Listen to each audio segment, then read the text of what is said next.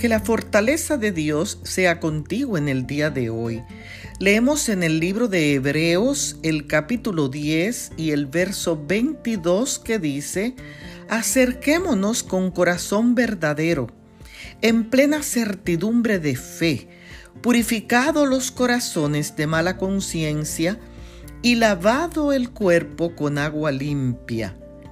Cuando tú te acercas a alguien, lo haces porque lo conoces, de lo contrario tú no te acercas. Este texto enfatiza que para acercarse a Dios hay que hacerlo con un corazón verdadero, un corazón que se ajuste a la verdad, real, limpio, humilde y puro también. Tener confianza y seguridad en la persona de Jesucristo.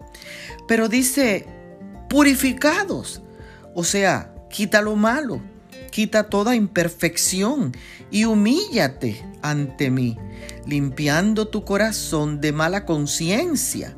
¿Y qué es conciencia? Conciencia es conocer sus pensamientos y comportamientos y comportarse correctamente. Así que mala conciencia es actuar deliberadamente en contra de los valores positivos y hacer cosas que moralmente son incorrectas. ¿Y qué significa lavado el cuerpo con agua limpia? Significa purificarse de actos pecaminosos.